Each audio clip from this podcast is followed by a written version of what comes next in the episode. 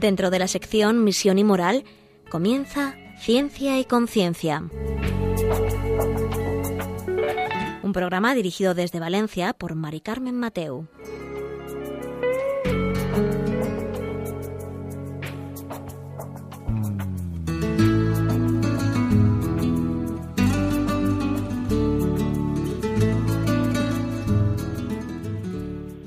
Buenas tardes, queridos oyentes. Un miércoles más, aquí estamos en Ciencia y Conciencia, un programa que, como sabéis, hacemos desde el Observatorio de Bioética de la Universidad Católica de Valencia.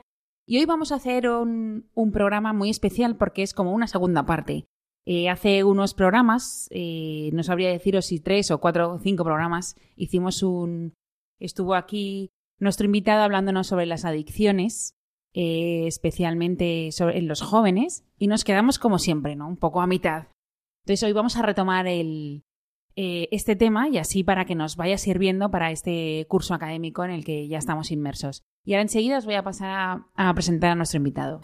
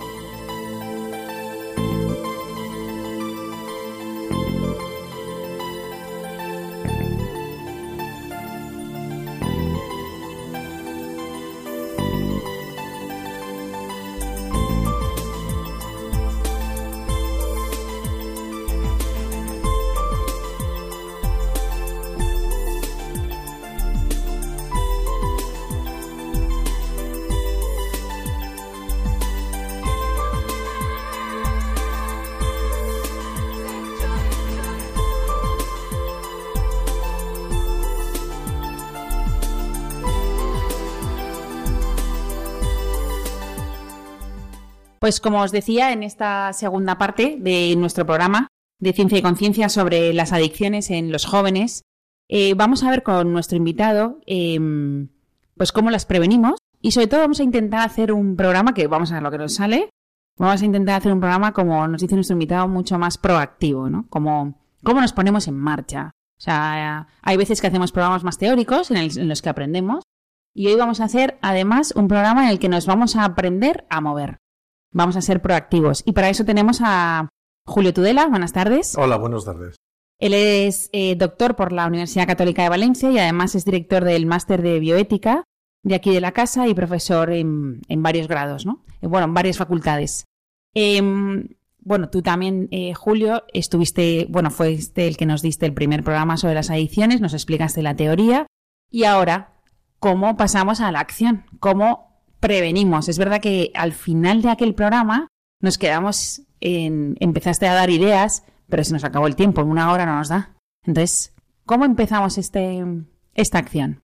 Muy bien, pues yo me alegro de que hoy podamos retomar este tema, porque me imagino que quizá algunos educadores, oyentes, padres que escucharon el otro programa probablemente quedarían preocupados, un poco desbordados por ver esta, esta especie de tsunami que se nos viene encima pero también quizá un poco desarmados, es decir, ¿y, qué hacemos, no?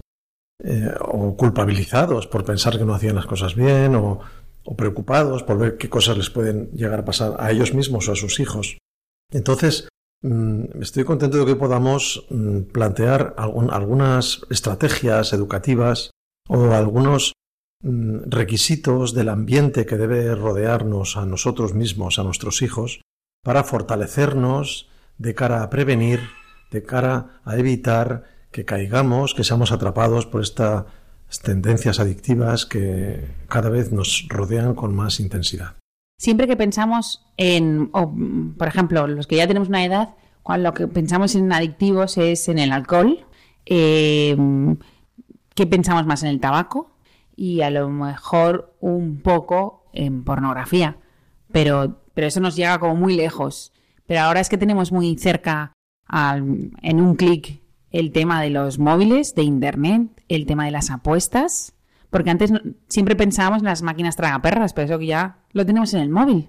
Claro, por eso eh, el entorno está cambiando, el, fenómeno adictivo es tan viejo como la humanidad, porque el fenómeno adictivo, como explicábamos el otro día, es el producto de una mala utilización de determinados estímulos hacia nuestro cerebro que provocan placer, que nos atrapan en esta búsqueda de placer y que este círculo recurrente de repetir actos con, frecuencia y, de manera compulsiva, mm, al final nos conduce a una especie de trastorno en nuestro funcionamiento cerebral que nos coarta, que nos deja no libres, esclavos de una determinada conducta que al final se convierte en una especie de eh, cárcel en el vicio de darnos placer para obtener cada vez menos placer.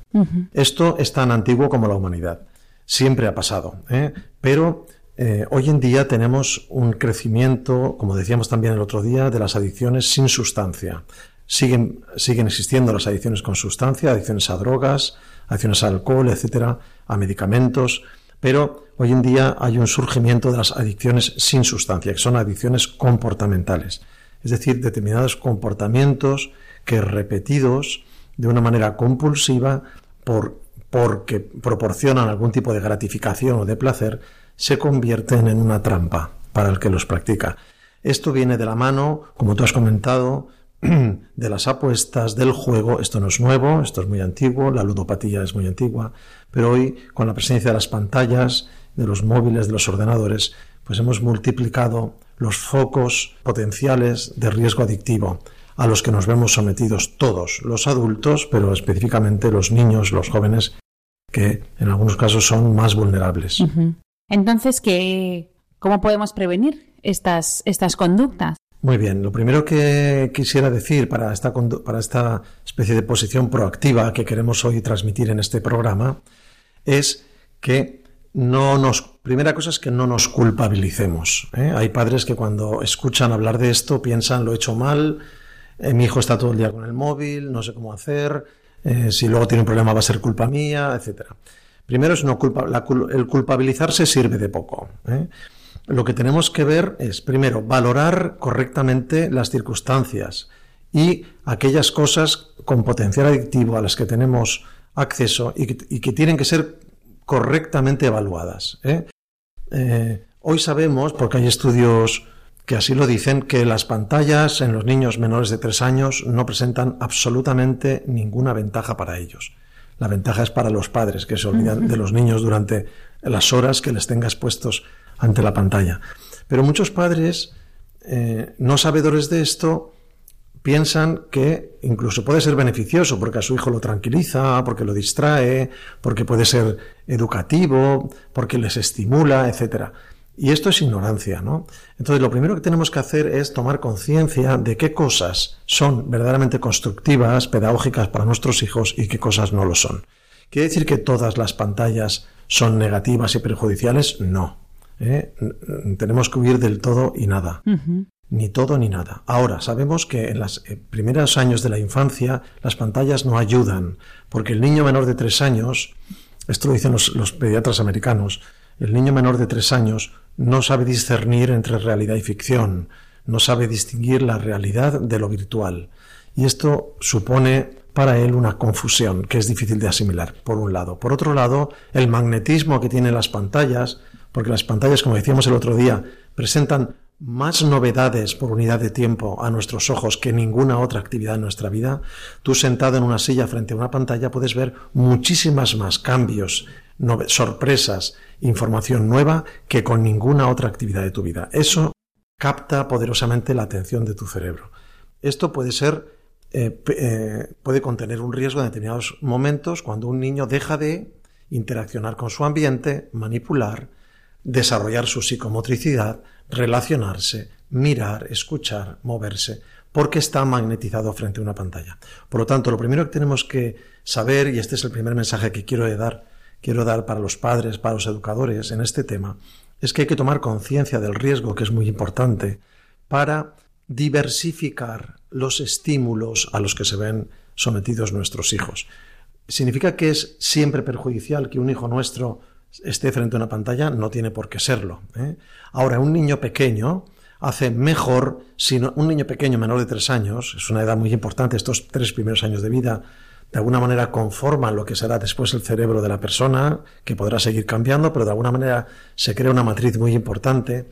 Esta matriz, la, la conformación correcta de esta matriz no ayuda, no ayuda a la exposición de pantallas durante estos tres primeros años. Por lo tanto, los padres tienen que saber que cuanto menos tiempo, y si es cero, mejor. Ya estoy dando mm, mm. posiciones proactivas.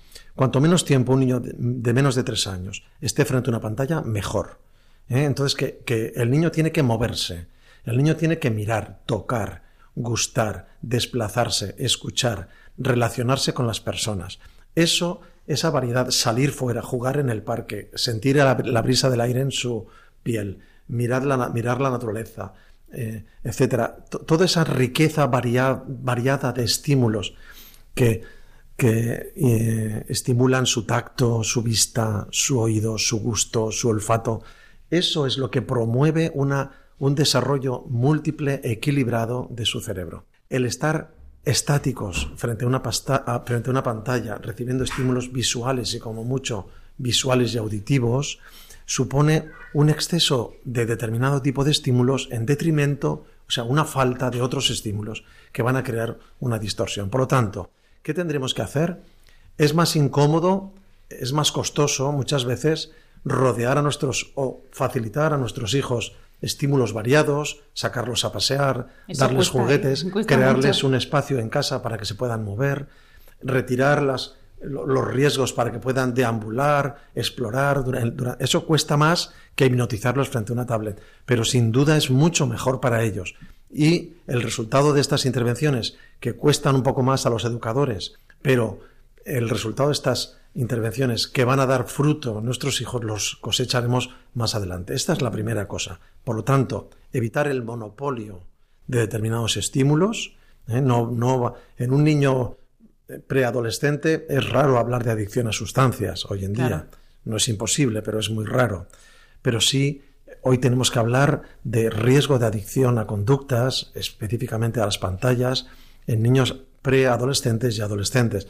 Por lo tanto, Primera intervención que tenemos que hacer los padres, los educadores, tomar conciencia del riesgo, todo no es inocuo, hay muchas cosas que presentan riesgos para nuestros hijos. Y segundo, empezar a calibrar la riqueza, la belleza, la variedad y el equilibrio de los estímulos que suministramos a nuestros hijos. Nuestros hijos tienen que moverse, nuestros hijos tienen que tocar, tienen que leer, si puede ser, tienen que leer negro sobre blanco, leer en papel. Es mucho más estimulante para un cerebro de un niño leer en papel que leer una tablet. ¿eh? Mucho más. Y mucho más leer, aunque sea una tablet, que ver un vídeo. ¿eh?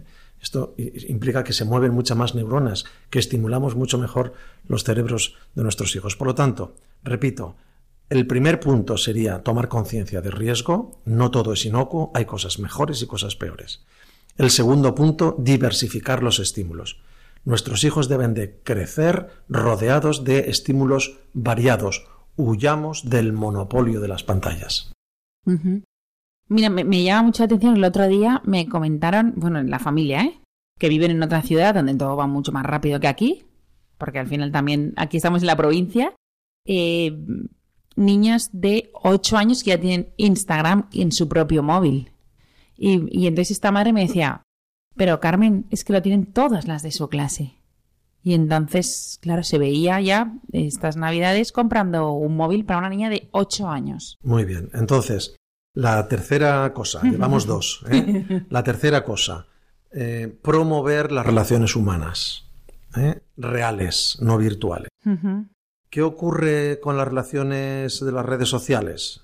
¿Son siempre nefastas? No tiene por qué serlo. Vamos a ver, una, comunicación por el ordenador, una comunicación por el móvil, es neutra, ¿eh? no es buena ni mala. Es neutro un cuchillo jamonero. Un cuchillo jamonero es neutro. Puede ser excelente. Si ahora en Navidad nos regalan un jamón, un buen cuchillo jamonero bien afilado es una herramienta maravillosa para cortar jamón. Pero puede ser un arma letal mal utilizado. Por lo tanto, una red social no es buena ni mala. ¿Cuál es el problema de la red? ¿Cuál es la ventaja de la red social? Permite la transmisión, compartir información a una velocidad impensable hasta ahora. ¿Cuál es el riesgo de una red social? Que se convierte en el monopolio de la comunicación. Cuando una red social atrapa a los jóvenes o a los adultos o a los niños durante muchas horas, más de una, dos horas al día, ¿eh? frente a ella, intercambiando mensajes, está monopolizando, esta red social está monopolizando la vía de comunicación. ¿Cuál es la actitud proactiva que hemos de adoptar frente a esto? Es mejor que nuestros hijos de 8, como tú decías, de 9, de 6, de 4, de 12, de 14, es mejor que el vehículo habitual de, de, su comunicación con otras personas, sus amigos, sus compañeros, sus familiares, lo quien sea, sean las relaciones humanas reales, las relaciones verbales, miradnos las caras, confrontar nuestras expresiones, estar con.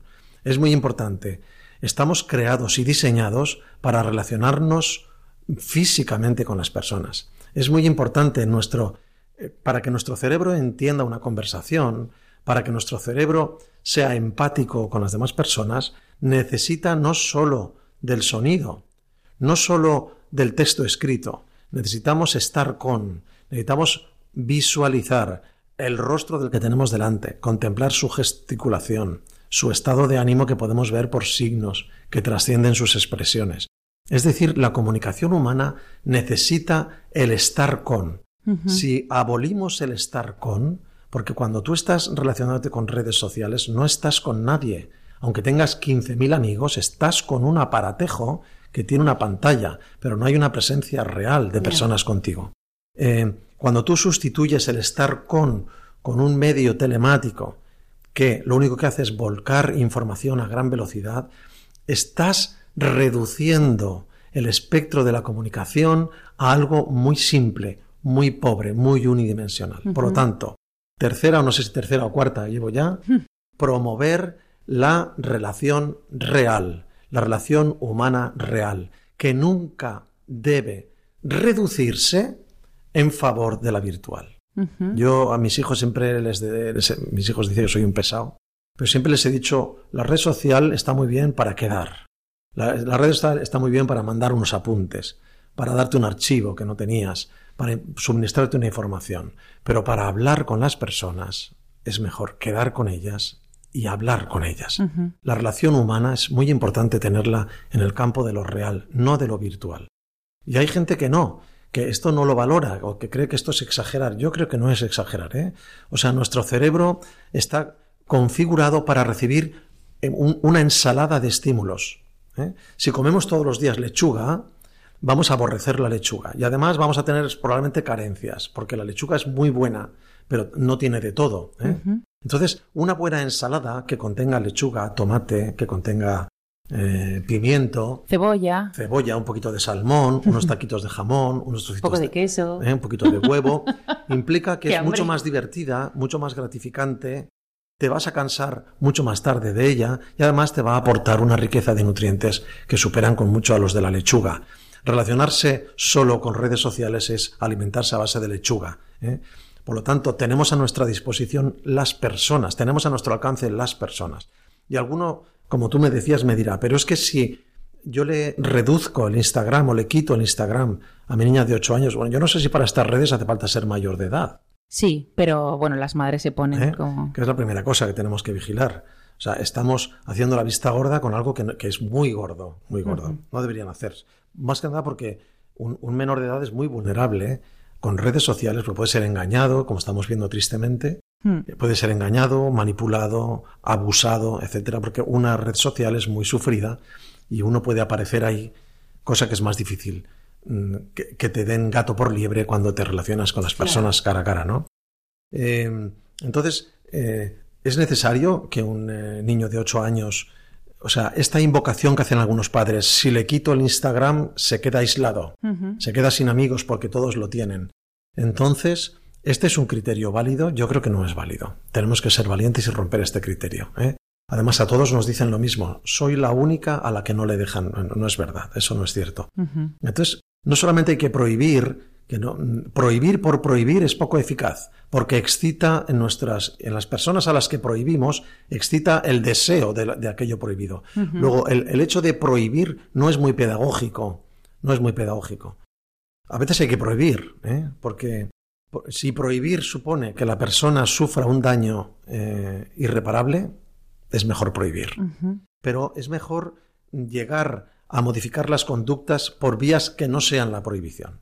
Por lo tanto, primera cosa es si se puede explicar que la relación humana a través de las redes sociales exclusivas es muy empobrecedora. Es una relación bastante paralizante, que además da lugar a la farsa, a la manipulación, a la mentira. Es mucho mejor la relación, em, em, la relación humana real. Pero no basta con dar el rollo ni soltarles el discurso a nuestros hijos, sino esto hemos de promoverlo activamente. ¿Cómo se hace esto? Hay que promover que nuestros hijos creen círculos de relación sanos. Es decir, que nuestro hijo acuda a lugares donde haya jóvenes, que salgan de acampada, que vayan a, salgan a jugar, que hagan deporte, que salgan a pasear, que queden para charlar.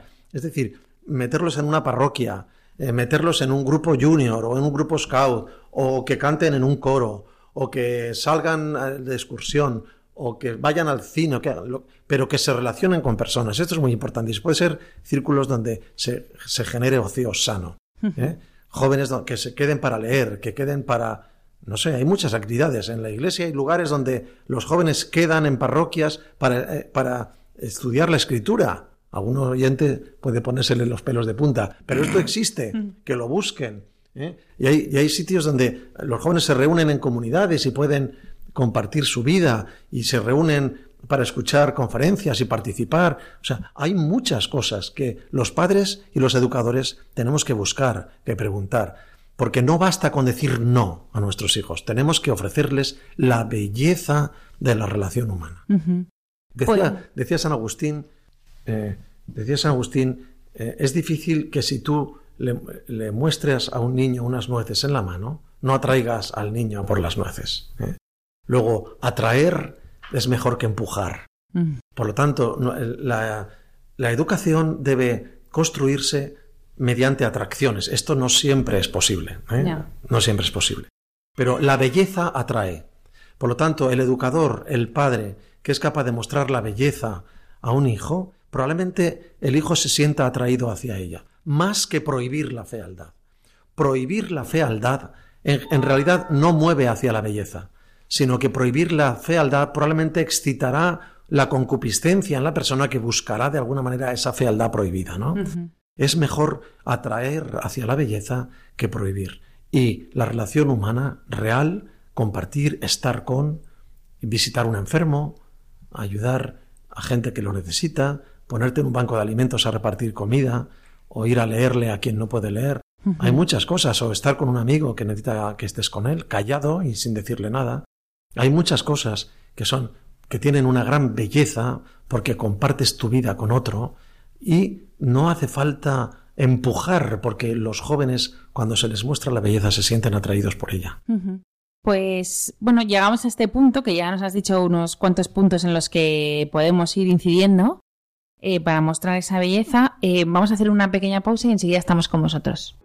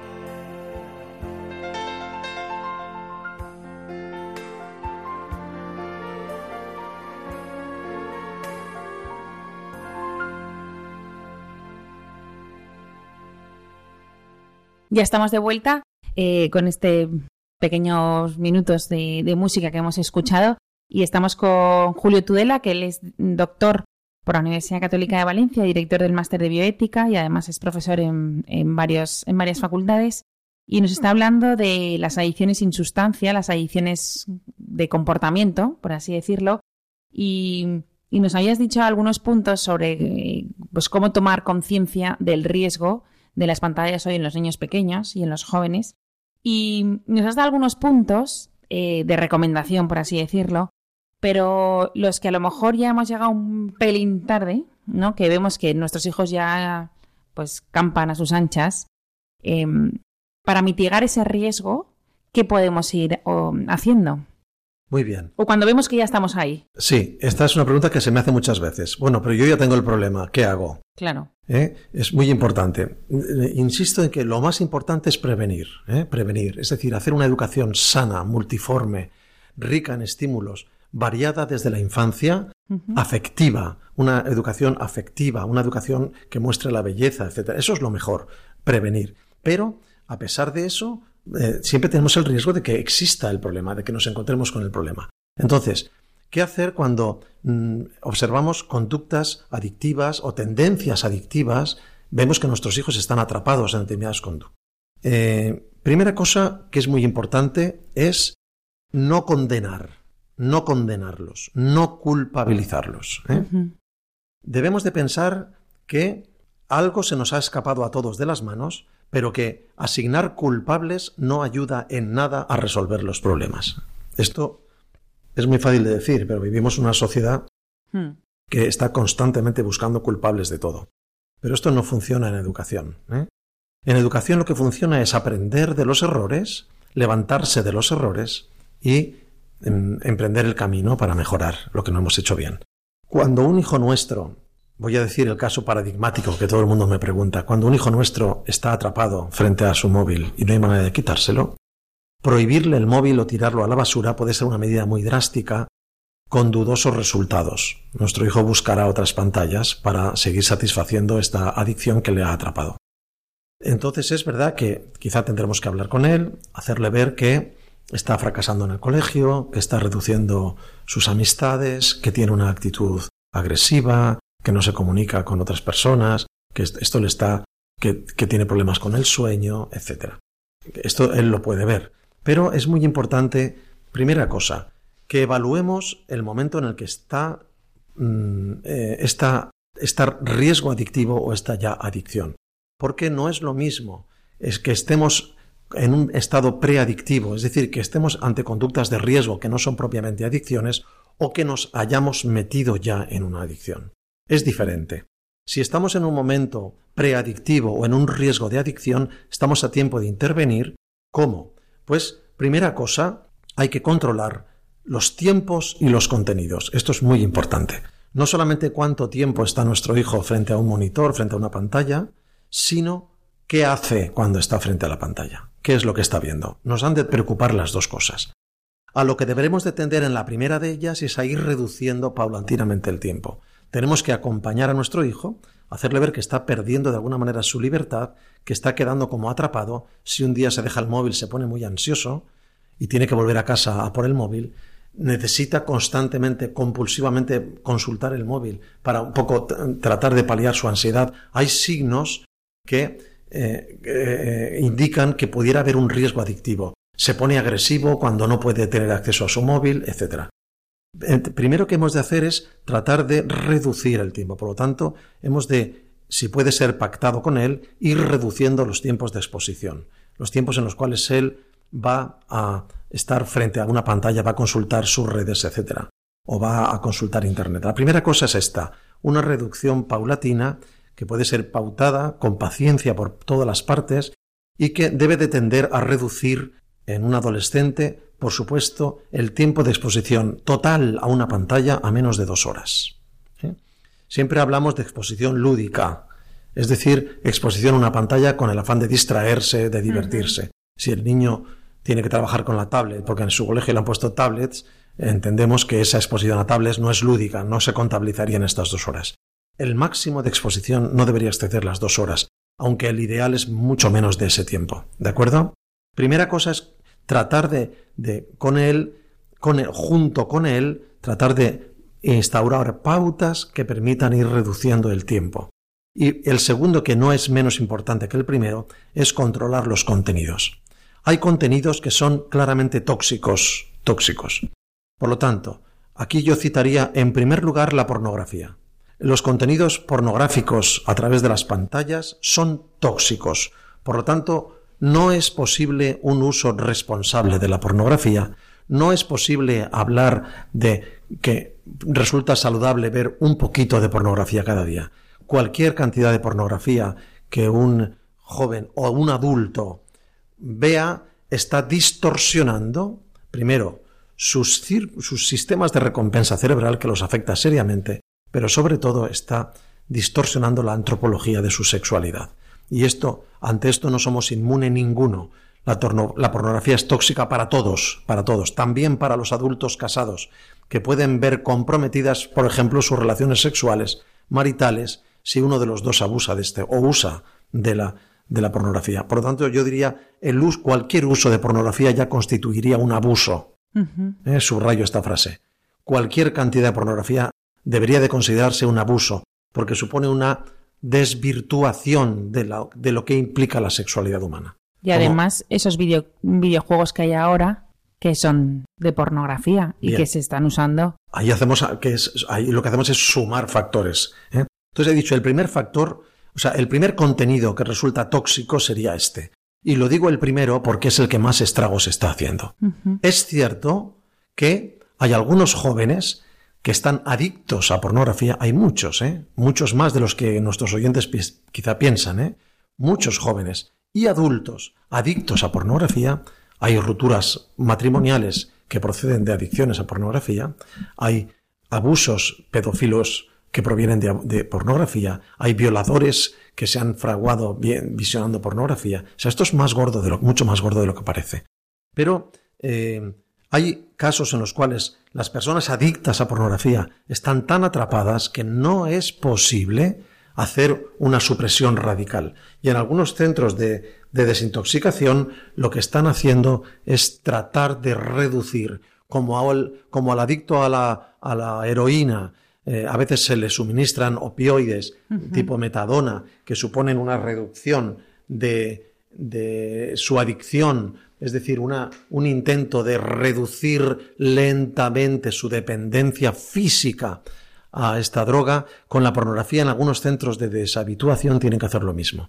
Tienen que proceder no a una eliminación radical porque no pueden crear un síndrome de abstinencia, sino tienen que promover una reducción paulatina. Pero el objetivo es cero, el objetivo es cero, porque la pornografía, además de suponer una propia conducta adictiva, supone una adulteración gravísima de la, de la sexualidad humana, de las relaciones eh, ligadas a la sexualidad humana. Eh, no solo la pornografía, hay otros factores que también resultan tóxicos y que hemos de controlar en los contenidos de lo que nuestros hijos visionan en una pantalla. Como tú decías muy bien, parece que un contenido emergente que es poderosamente adictivo son las apuestas por Internet, que tristemente anuncian en televisión famosos y Mm, periodistas famosos, jugadores famosos, y esto es un error del cual estamos tardando mucho en arrepentirnos. Debería prohibirse absolutamente, como se hace del tabaco, la publicidad de las apuestas por Internet, porque combina Internet y el juego. Además, lo facilita mucho el acceso, cualquier persona tiene acceso fácil a este tipo de apuestas utilizando la tarjeta de crédito propia o ajena, y que estemos publicitando una práctica que es poderosamente adictiva es un error del cual nos vamos a arrepentir. Por lo tanto, y volvemos hacia las estrategias pedagógicas, no solamente ir tratar de reducir el tiempo de exposición y sustituir ese tiempo de exposición a las pantallas por otro tipo de actividades que sean socializantes, sino también los padres tenemos el deber y la obligación de controlar los contenidos, entre los cuales deberíamos figurar deberíamos colocar en primer lugar los contenidos pornográficos porque son muy distorsionantes, son muy adictivos y, son muy empobrecedores de la cualidad humana. en segundo lugar, todo lo relativo al juego por Internet, a las apuestas por Internet, que están provocando incrementos eh, espectaculares de consultas eh, sobre adicciones en las, en las personas que tratan a estas personas. De hecho, fijaros que la, eh, la Organización Mundial de la Salud ha incluido el juego por Internet ya como un trastorno psiquiátrico. Es un trastorno psiquiátrico, la ludopatía por Internet. Bien, pero no solamente estos, hay otros contenidos que son letales y que hemos de controlar en nuestros hijos. Debemos hacerlo. ¿eh? O sea, no vale que un hijo menor de edad nos diga que lo que él hace por una pantalla es su intimidad y no tenemos acceso a eso. No, no vale, ¿no? Porque de alguna manera tenemos la custodia de ellos y no solamente hemos de proporcionarles un entorno, como decíamos antes, sano, ordenado, multiforme, rico en estímulos y bello y afectivo, no solamente es obligación nuestra, sino también hemos de vigilar para que no se cuele el enemigo a través de las fisuras que dejamos a veces en la educación de nuestros hijos y que pueda hacerles daño. Otros contenidos que a los que se accede a través de las pantallas y que los padres a veces nos sorprenderíamos si, si lo descubriéramos son los contenidos violentos, son los contenidos xenófobos, son las anorexias, las bulimias, todo este tipo de adicciones eh, que crean páginas de Internet a las cuales muchos de nuestros jóvenes acceden y por las que quedan enganchados a otras conductas asociadas, ¿no? Por lo tanto, no solamente controlar el tiempo, que parece que es lo único que nos interesa a algunos padres, sino tenemos también la obligación de controlar los contenidos.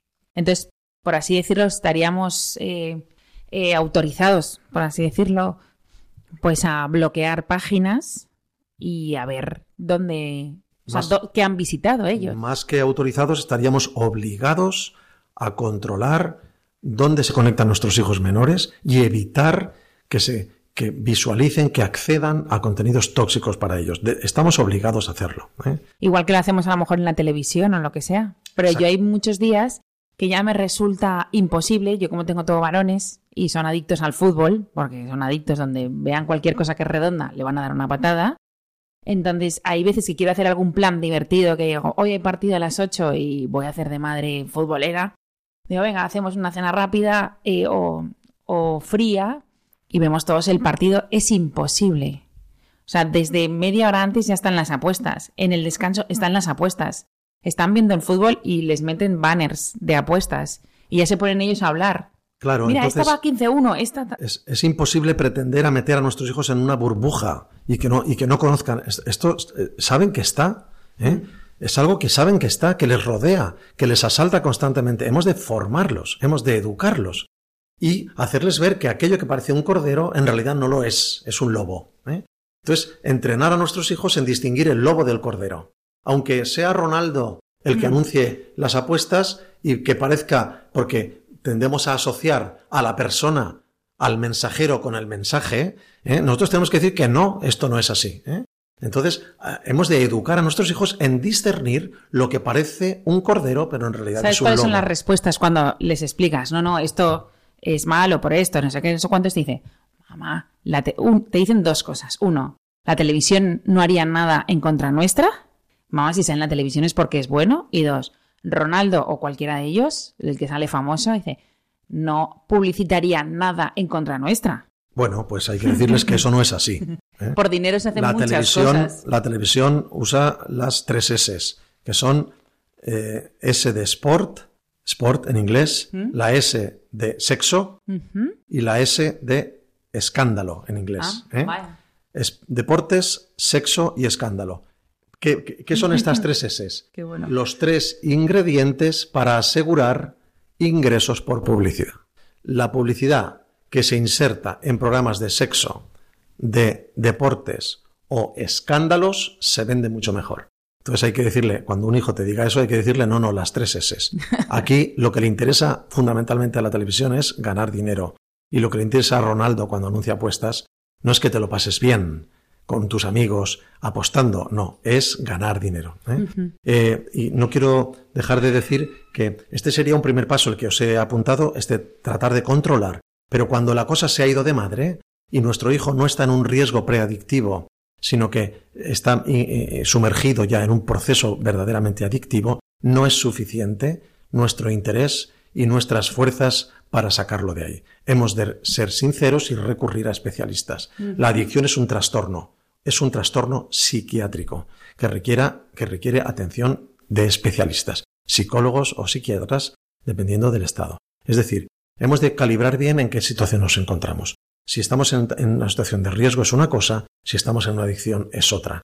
La adicción tiene que ser tratada y tenemos que ser ayudados por especialistas. Y sobre todo ser muy valientes. Pues ya veis que está siendo muy interesante y vamos a escuchar un poco de música y enseguida estamos con vosotros.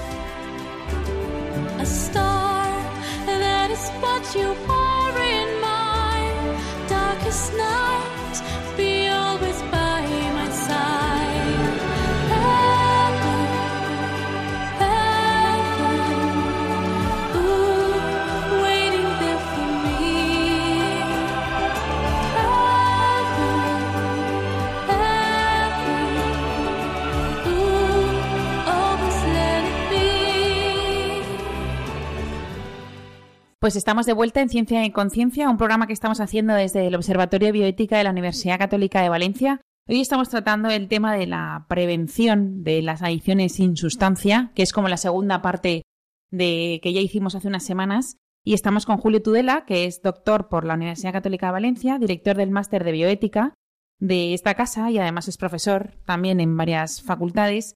Y nos está, hasta ahora hemos visto cuáles han sido los problemas que tenemos cuando vemos en casa eh, el riesgo en las sustancias, eh, bueno, no, en adicciones sin sustancia y de comportamiento con las pantallas.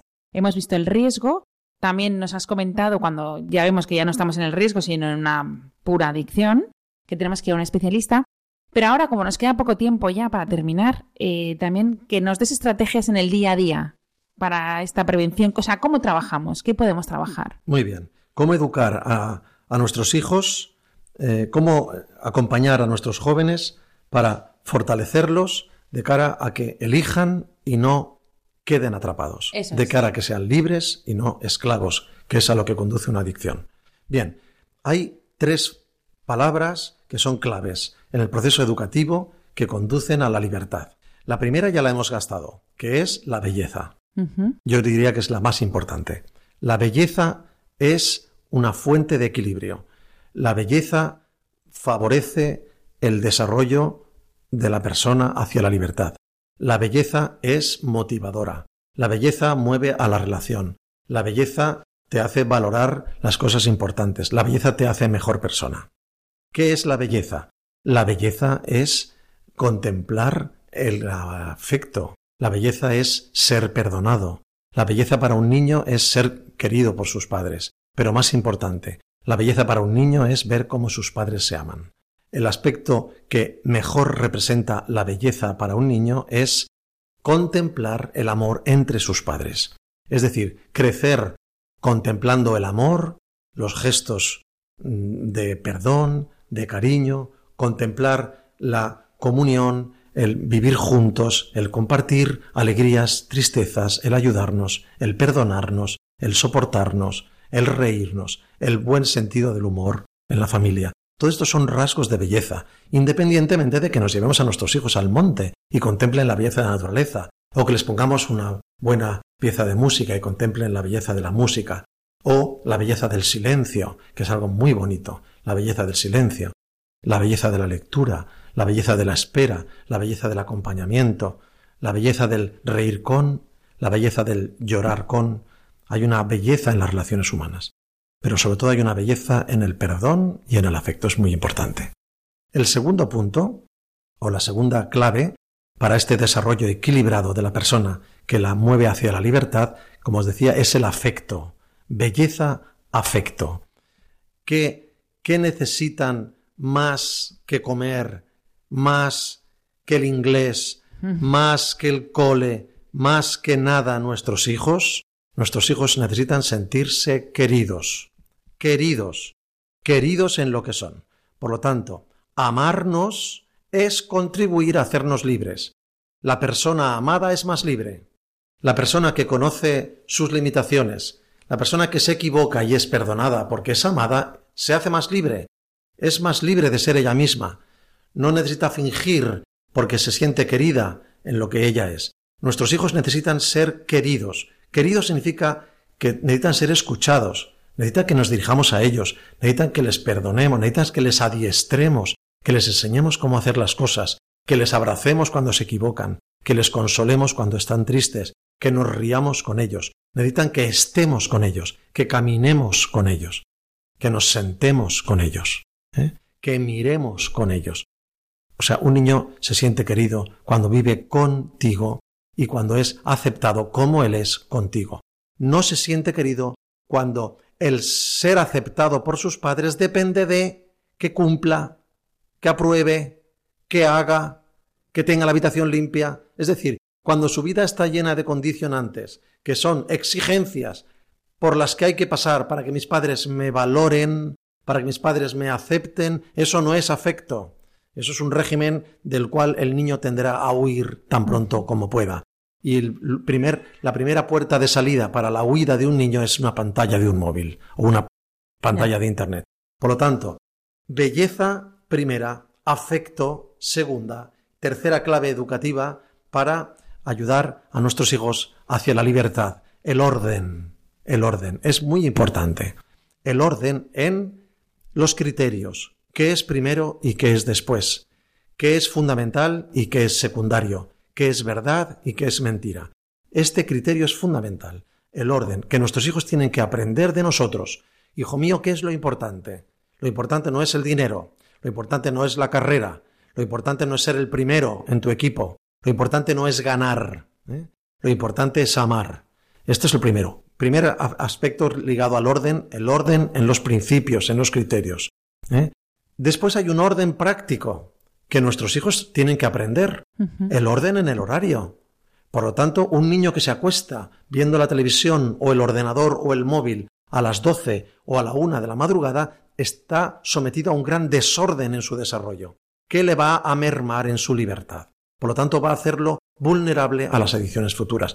El orden, enseñarles el orden en el horario, enseñarles el orden en la comida, enseñarles el orden en la relación, enseñarles el orden en el ocio, el orden en el ejercicio, el orden en el descanso, el orden en la conversación.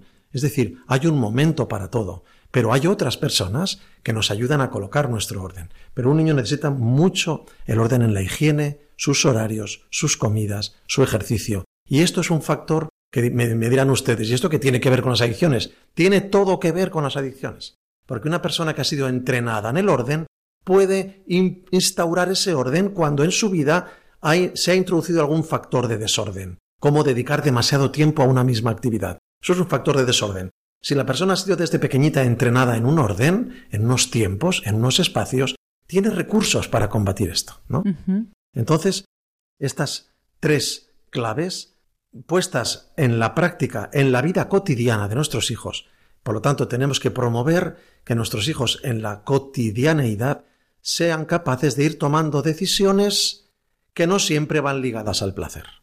Nuestros hijos tienen que tomar decisiones, levantarse por la mañana, asearse, estar a una hora en el colegio, hacer correr cuando les dice que tienen que correr aunque no tengas ganas, ponerse a trabajar cuando tienen que hacerlo aunque no tengas ganas, etc. Eh, la vida está llena de pequeñas decisiones en las cuales tenemos que acompañarlos y que de alguna manera suponen un entrenamiento en la toma de decisiones libres que no exigen la obtención de placer en absolutamente todas ellas, ¿no? Y esto también nos entrena en el orden de hacer lo que debemos aunque no sea lo que nos apetece hacer. ¿eh? El sentido, y con esto termino, el sentido de la vida. Es decir, hago lo que debo, no solo hago lo que me apetece. A veces lo que debo es lo que me apetece, pero muchas veces no es así. Entonces, poner delante de nuestros hijos la educación en el sentido. Ser para otro debería ser el objetivo de la educación de nuestros hijos. Muy bien, pues ese es un gran final, es una buena frase para terminar el programa de hoy. Gracias por haber estado aquí de nuevo, Julio, y haber hecho este programa que la verdad nos ha dado mucha luz para saber. En el otro también causó furor la frase que dijiste sobre lo de los guisantes o no sé qué. ¿Qué le dices a tu hijo de un año, de dos años, de tres, no? Cuando le pones las verduras, pues te hago una tortilla, ¿no? Pues eh, Exacto. Ahí fue donde empezamos este, este programa que decíamos, ¿y esto qué tiene que ver con las adicciones? Pues mucho, pues mucho, ¿no? Ahí empezó, ¿no? Muy bien. Y entonces, eh, por eso hemos querido retomar también esto para que terminaras el programa de hoy, así con, con el sentido de la vida, ¿no? Eh, ¿Qué es lo que hacemos? Y a todos vosotros, muchísimas gracias por haber estado con nosotros un miércoles más. Aquí han estado con nosotros haciendo realidad este programa Fernando y Ángelo. Y a todos vosotros nos vemos en 15 días.